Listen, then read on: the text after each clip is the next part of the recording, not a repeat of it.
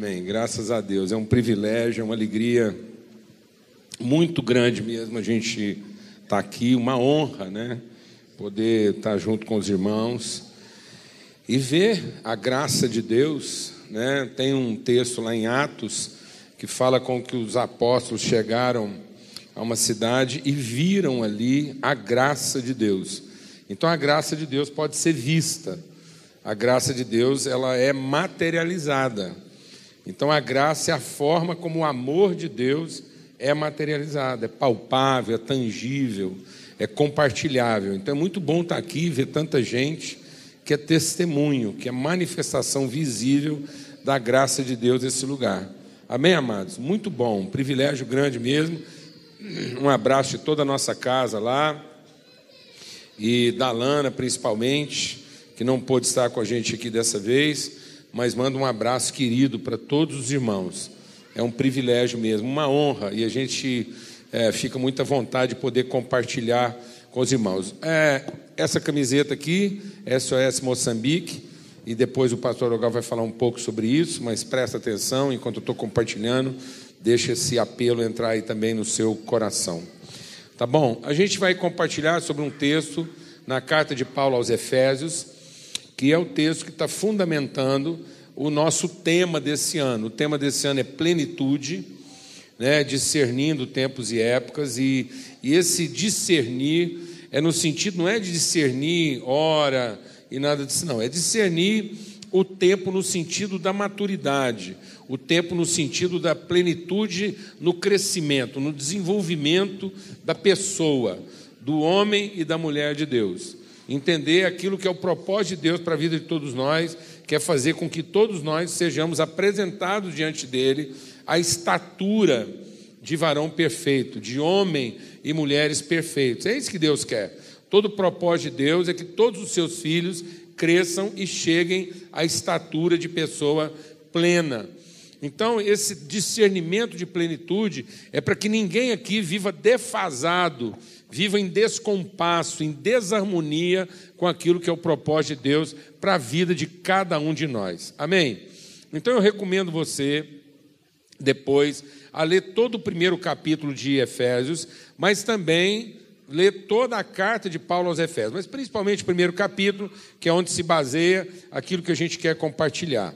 E quando Paulo está escrevendo aos Efésios, ele já nos traz uma revelação um entendimento a respeito daquilo que é o propósito eterno de Deus. O que, que Deus tinha em mente, o que, que Deus tinha no coração quando ele se propôs a criar todas as coisas. E Paulo revela então que o propósito de Deus na criação tem como desígnio, tem como destino, no meio de todo o processo da criação, formar um povo, conceber um povo, dar à luz um povo, uma comunidade espiritual que tivesse a condição, tivesse a natureza, a atribuição, a propriedade de dar materialidade às suas virtudes. O apóstolo Pedro também escreveu sobre isso. Ele diz: Nós somos nação santa, povo de propriedade exclusiva de Deus, sacerdócio real, a fim de quê? Qual é o propósito disso? Para que essa trabalheira toda de Deus? Esse trabalho todo é formar um povo, uma família, uma família real um povo sacerdotal, uma família que tenha a condição de dar materialidade às virtudes de Deus, a fim de que nós possamos materializar, comunicar, manifestar, transmitir, revelar as virtudes daquele que nos tirou das trevas para a sua maravilhosa luz. Esse é o propósito de Deus. Deus não tem outro propósito no coração.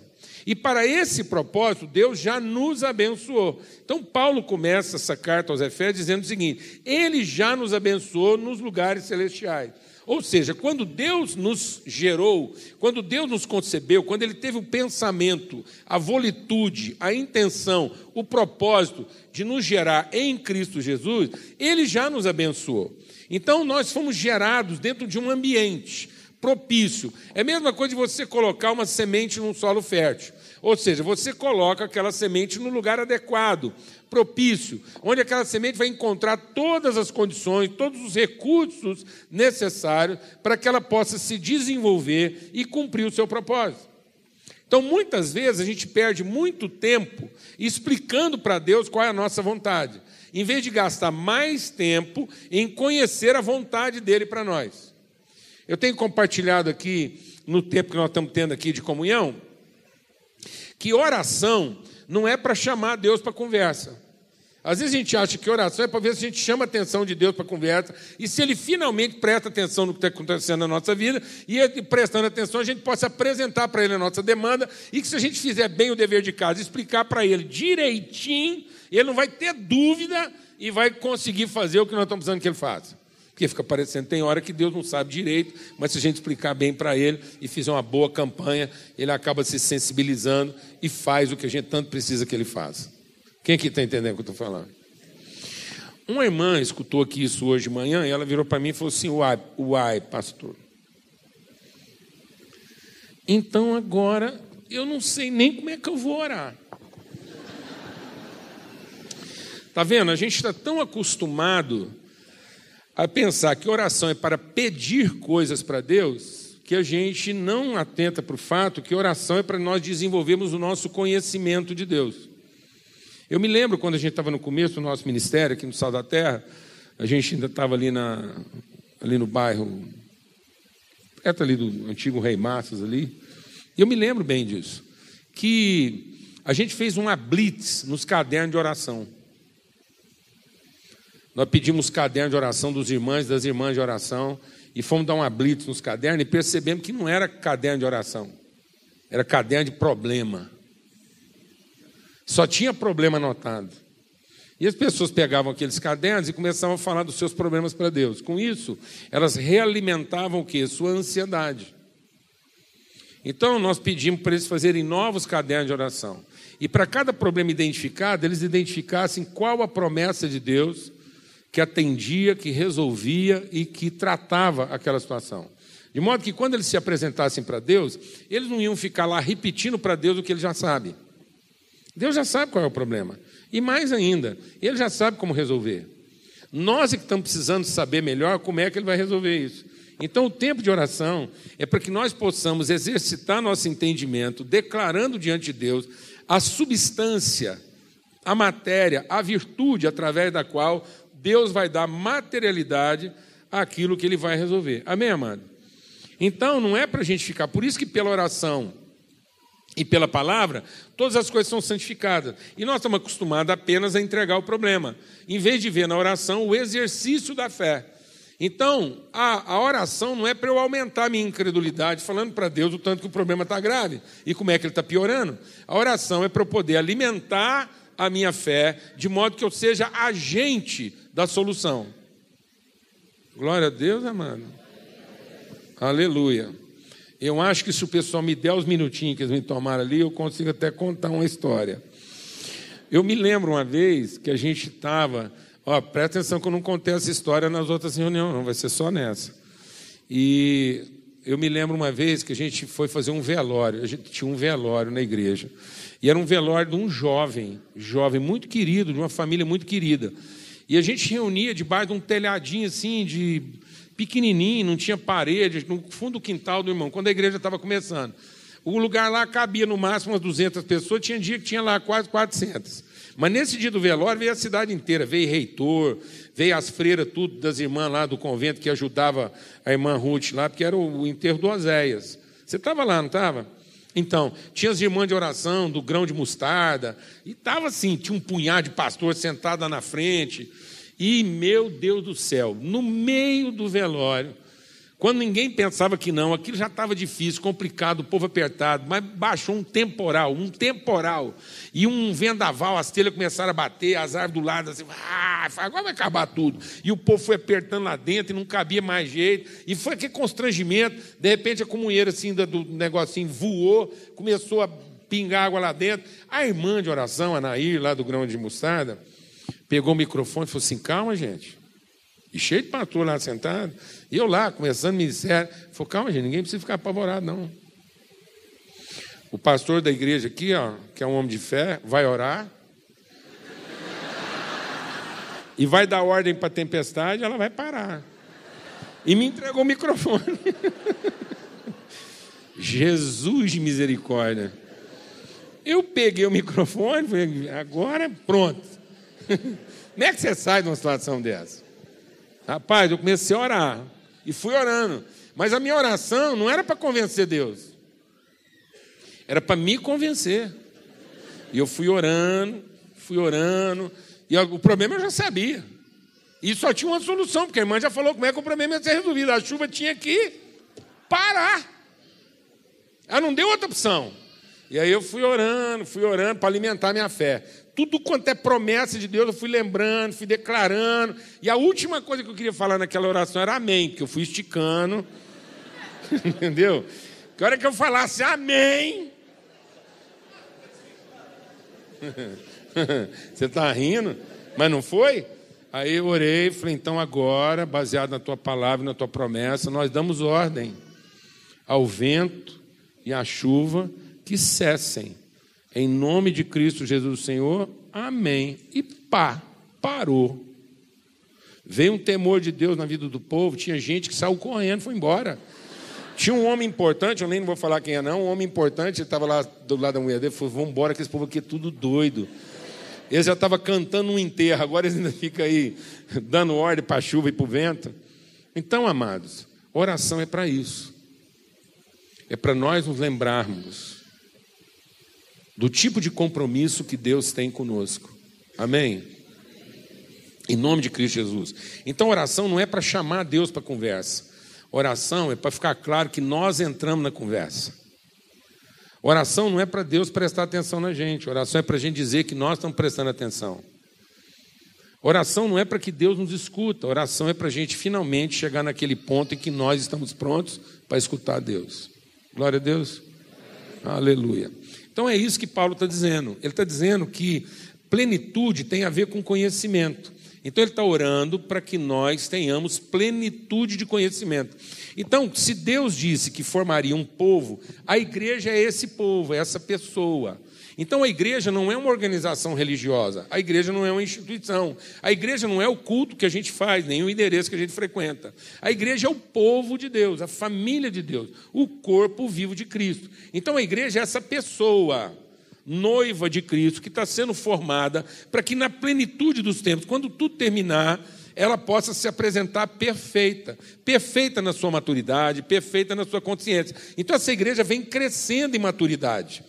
Jesus nos entregou o seu Espírito, nos entregou a sua palavra, os apóstolos, os primeiros cristãos receberam isso, e eles foram plenos, naquilo que era possível conhecer, eles foram plenos. Mas esse crescimento, esse conhecimento tem que agora ir avançando em cada um de nós, de modo que cada um de nós tenha plenitude de conhecimento como aqueles que foram antes de nós, para que você possa ser tão cheio do conhecimento de Deus quanto Jesus foi, quanto Paulo foi, Pedro foi, e você possa cumprir plenamente o seu propósito.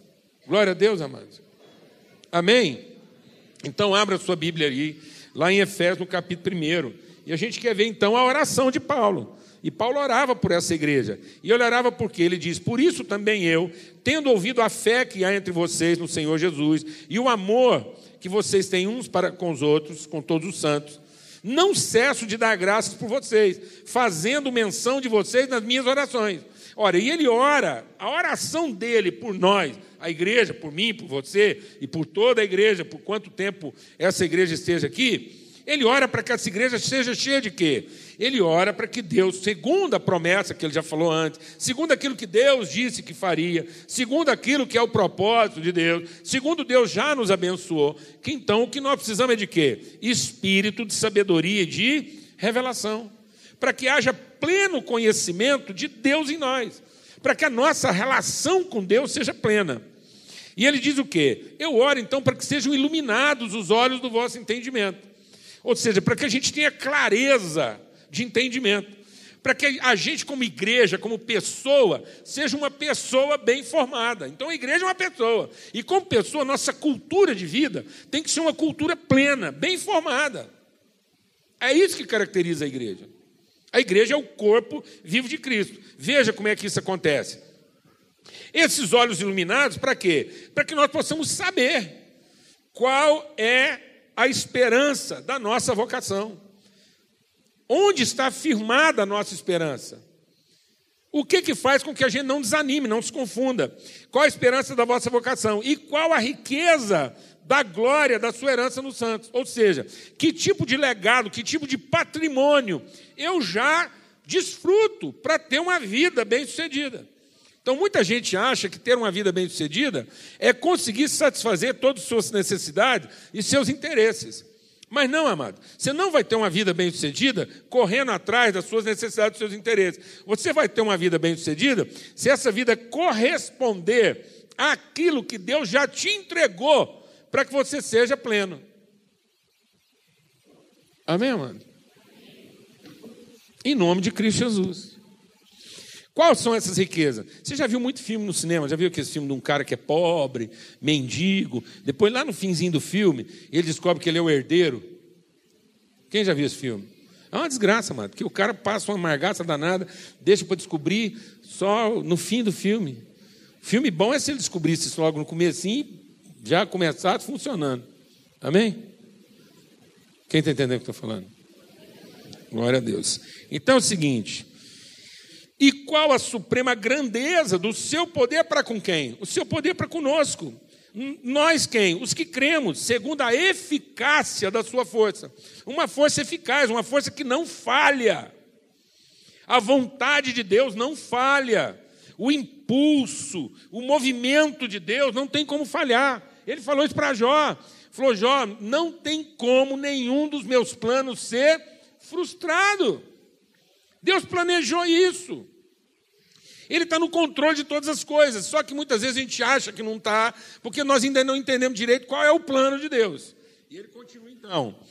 E ele, esse poder, essa eficácia que ele exerceu em Cristo, ressuscitando dentre os mortos e fazendo assentar-se à direita nos lugares celestiais, acima de todo poder, de todo principado, potestade, domínio e de tudo que se nomeia, de tudo que tiver nome de poder, nome de capacidade, o nome de Cristo está acima de tudo isso.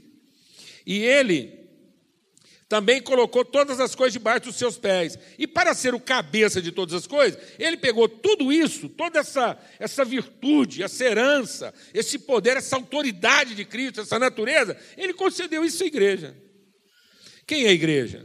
A igreja é o seu corpo, a plenitude, o complemento daquele que opera tudo e a tudo enche. Glória a Deus, amado. Então, nós somos essa igreja, o mistério de Deus a pessoa. Por que mistério? Você lembra lá, quando Deus está falando, qual era a vontade eterna de Deus? Deus criou tudo, Deus montou um cenário, e dentro do cenário que ele montou, ele colocou o homem, porque a vontade eterna de Deus é se dar a conhecer através desse humano ser, que na sua forma humana de ser, segundo a vontade de Deus, ia revelar suas virtudes. E esse homem foi criado de forma misteriosa, porque quando Deus criou tudo, ele diz: está criado o homem a nossa imagem, conforme a nossa semelhança. Homem e mulher o criou. Então a mulher já estava criada, no mesmo horário que o homem foi criado.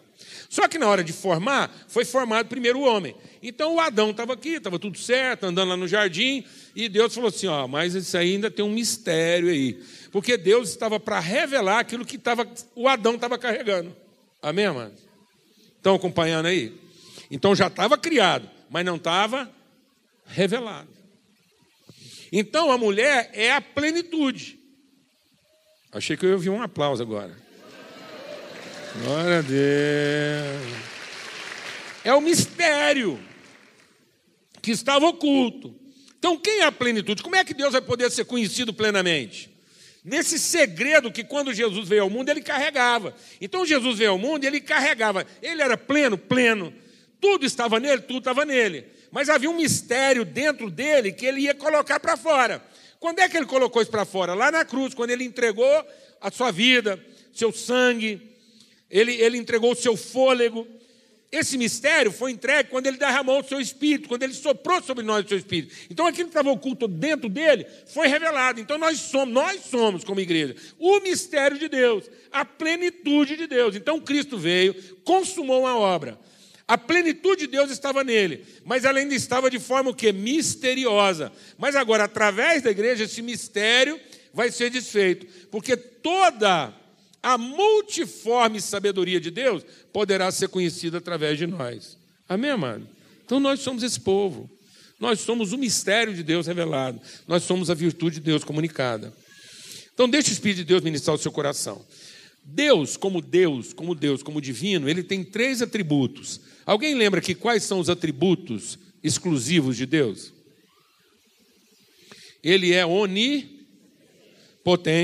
onisciente e onipresente. Está vendo? Muita gente não tem dificuldade de saber quais são os atributos de Deus.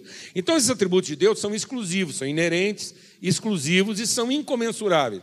Ninguém nunca, nunca ninguém vai saber de que tanto de poder que está falando quando diz que ele é onipotente, porque ele é único. Ninguém vai saber de tanto conhecimento que Deus tem, porque ele é onisciente. E nem vai saber a capacidade de Deus de estar em todos os lugares, porque ele é onipresente. E muitas vezes eu me relaciono com Deus só como quem quer desfrutar dos seus o quê? Atributos. Eu gostaria que Deus, sendo onisciente, sabendo que o bicho está pegando e que a chapa está quente, ele fosse um pouco mais onipresente, ficasse pertinho de mim, que eu é que estou precisando dele, não é o outro, e ele fosse onipotente do tanto que eu preciso que ele seja.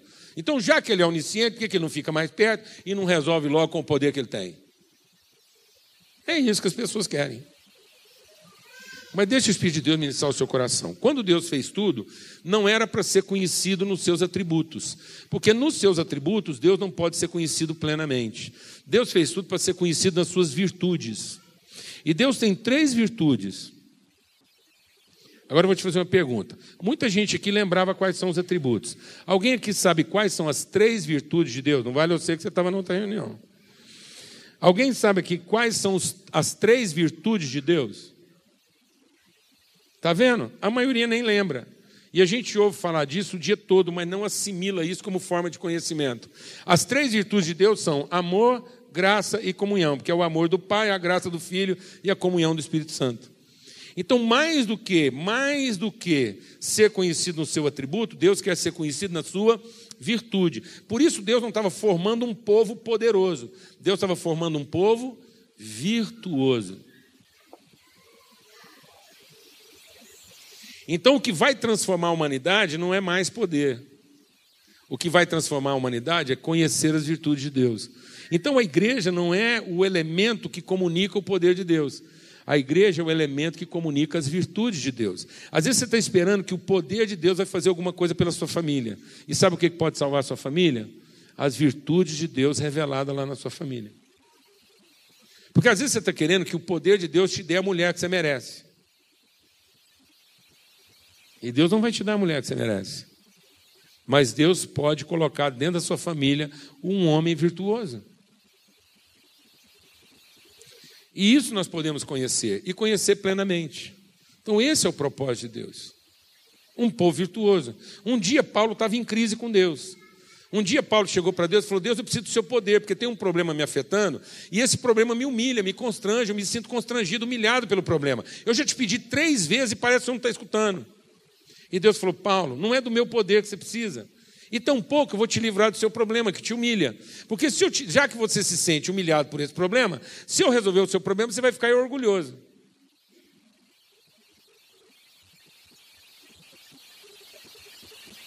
Amém, irmãos? E foi então, eu não vou resolver o seu problema, você vai continuar sendo um homem humilhado, mas eu vou te encher de virtude. E aí Paulo falou: agora a virtude de Deus me basta. Conhecer a graça de Deus em mim me basta. Então presta atenção. Existem três níveis de conhecimento. Existe o conhecimento primário, animal, instintivo.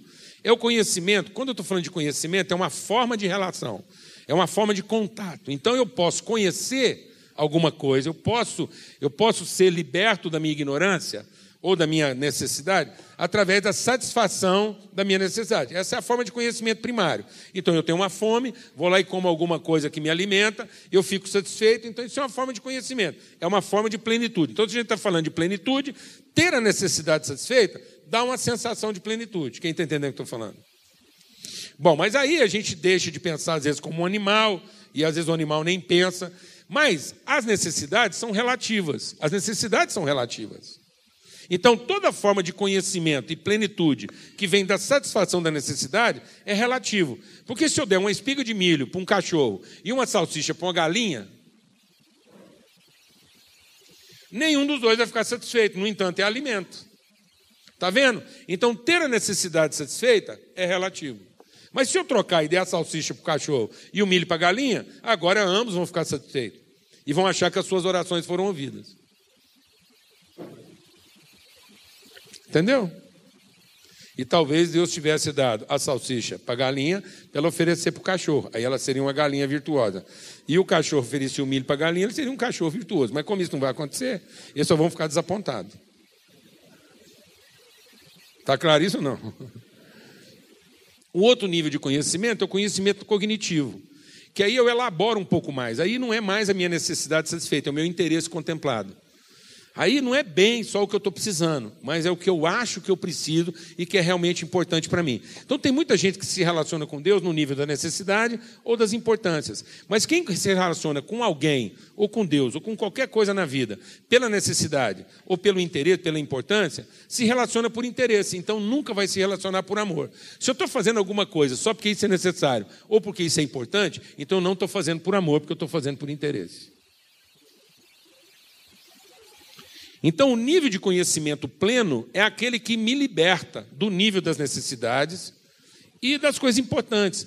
Porque nem tudo que é importante para um é importante para outro. Então, até aquilo que a gente acha que é importante é relativo. Tem muita gente casada aqui, eu vou explicar isso em 30 segundos. Seu marido. Você tenta explicar para ele que aquilo que você está falando para ele é importante. Mas ele olha para você com a cara de tacho, como se existisse outra coisa mais importante que aquilo.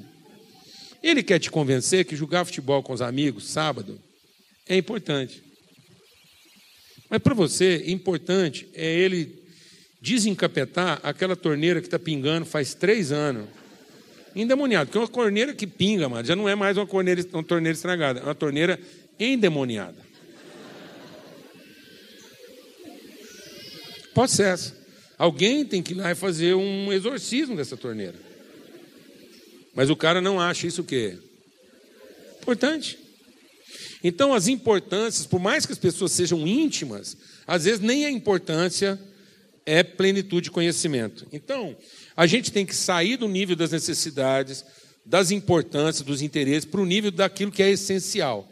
Então, a, o conhecimento pleno é o conhecimento essencial, daquilo que é essencial. E quando eu estou falando de essencial para você, você já está pensando em algo que é necessário ou importante. Eu falo assim, ah, isso é essencial. Você já pensou em alguma coisa necessária. É essencial, por exemplo, que o cara vai lá e resolve a torneira. Não, quando eu estou falando de essencial, não é também no nível daquilo que é necessário ou importante. É daquilo que cumpre o seu propósito. É o conhecimento que leva ao pleno entendimento e convicção das virtudes que nós carregamos para cumprir um propósito. Vou explicar isso mais fácil. Quem já viu capim e erva cidreira? Fantástico capim e erva cidreira, não é? Aquilo serve para quase tudo, catarata, dor de cabeça, não é? Marido nervoso, né? Não, você é para estar tá sogra complicada, você oferece um chazinho e tal, ah, que genro maravilhoso que eu tenho, toda vez que eu vou lá e me dá um chá de erva cidreira, nada, é só para acalmar ela. Então, entendeu? Mas, se você olhar uma folha de capim erva cidreira e olhar uma erva daninha, às vezes você vai achar que é tudo a mesma coisa. No entanto, a erva cidreira e uma erva daninha têm as mesmas necessidades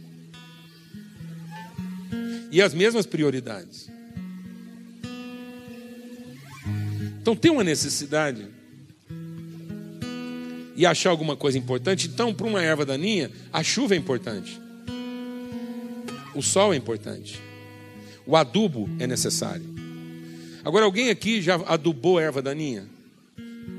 Não, você nunca foi adubar uma erva daninha. Uma erva daninha você faz o quê? Você arranca. Porque ela não cumpre um, porque ela não carrega na sua essência virtude. Então, quando a gente está falando de conhecimento da essência, é o conhecimento da virtude. E as pessoas hoje em dia não conhecem a virtude que carregam. E aí elas estão sofrendo por conta das carências que elas alimentam. Por isso que tem muito relacionamento mal resolvido, porque uma pessoa carente, uma pessoa muito carente, ela só vai conseguir conquistar outra pessoa o quê? Tão carente quanto ela. Por isso, alguns relacionamentos muito apaixonados foram montados em cima de duas carências, porque um abismo atrai outro abismo. Então, como uma pessoa é muito carente, ela está precisando de alguém alimentar a carência dela, só um outro carente vai fazer isso, porque só um outro carente consegue fazer um mau negócio, vendendo barato aquilo que outro carente quer comprar por nada. Aí os dois acham que fizeram um negócio fantástico. Passa alguns anos e ele chega lá e fala: Pastor, eu estou casado com um homem que eu nem conheço, parece que é outra pessoa. Não, não, ele é a mesma pessoa. Você que não quis perceber isso na hora que você fez o negócio. E você quis acreditar que estava comprando barato. Porque a sua carência fez isso. A sua carência nunca te deixou pensar o que você tinha para oferecer, mas sempre fez você pensar naquilo que você podia receber. Porque você tinha essa necessidade, ou porque isso era importante para você. Então nós somos o povo virtuoso. Nós somos a comunidade virtuosa. Nós carregamos os nutrientes de Deus. Nós somos os frutos que carregam vitaminas, virtude. Nós somos as pessoas que, se alguém se alimentar de nós, a vida delas vai ser preenchida. Então, nós não estamos aqui para sermos preenchidos, nós estamos aqui para preencher. Então, nós não estamos aqui para Deus nos dar um casamento como a gente merece. Nós estamos aqui para ser a pessoa virtuosa no casamento. Então, a gente não vem à igreja, a gente não vai para a igreja, a igreja vai ao culto. E culto é a raiz da palavra cultura.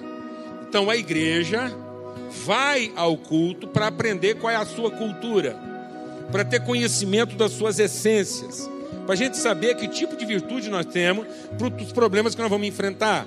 E a igreja que vai ao culto vai ao casamento, vai ao trabalho, vai à escola, vai à rua, vai ao trânsito, vai ao shopping.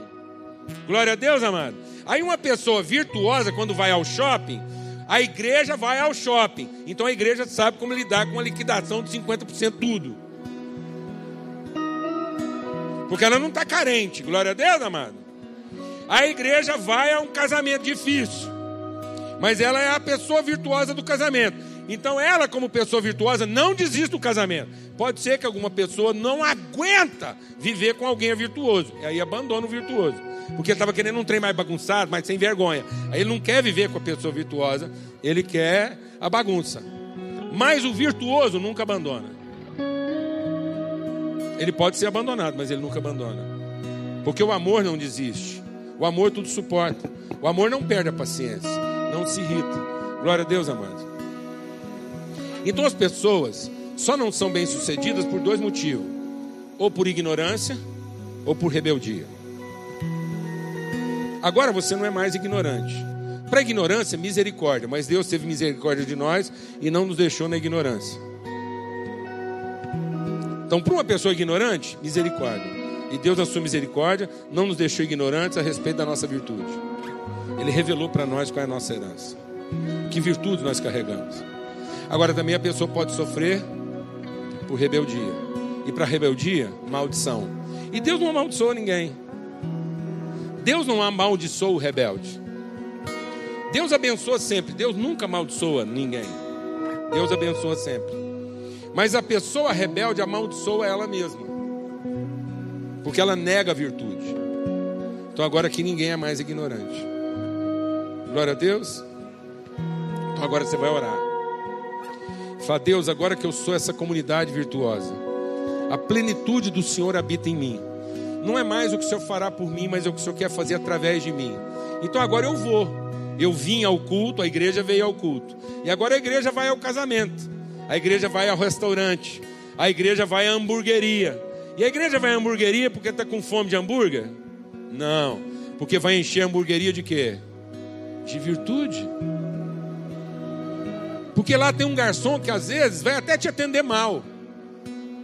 Hoje eu estava junto com um irmão nosso. E nós fomos comer no mesmo restaurante. E o garçom nos serviu uma comida ruim. E esse irmão então chamou o garçom e falou: Vem aqui sempre. Gosto muito desse lugar. E eu queria te abençoar. Você pode melhorar a sua comida fazendo assim, porque eu quero continuar voltando aqui e sei que a sua comida pode ser melhor, porque eu já comi ela melhor. Então nós não fomos lá para comer, nós fomos lá hoje fazer o quê? encher aquele lugar de virtude.